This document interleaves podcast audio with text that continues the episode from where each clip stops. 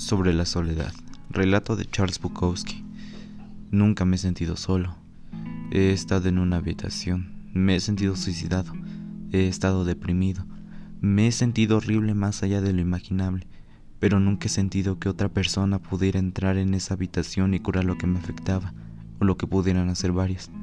En otras palabras, la soledad es algo que nunca me ha molestado, porque siempre he tenido ese deseo terrible de soledad es cuando estoy en una fiesta o en un estadio lleno de gente que vitorea algo que puedo sentirme solo. Citaré a Ibsen, los hombres más fuertes son los más solitarios.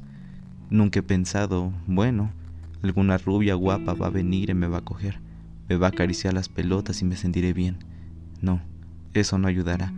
Mira cómo piensa la gente común. ¡Ey! Es viernes por la noche. ¿Qué vamos a hacer? ¿Quedarnos aquí sentados? Bueno, pues sí porque no hay nada allá afuera. Es estupidez, gente estúpida mezclándose con gente estúpida, que se estupidice en ellos. Nunca sentí el ansia de lanzarme a la noche, me escondí en los bares porque no me podía esconder en las fábricas. Eso es todo. Pido perdón a todos esos millones, pero nunca me he sentido solo. Me gusto. Soy la mejor forma de entretenimiento que tengo. Bebamos más vino.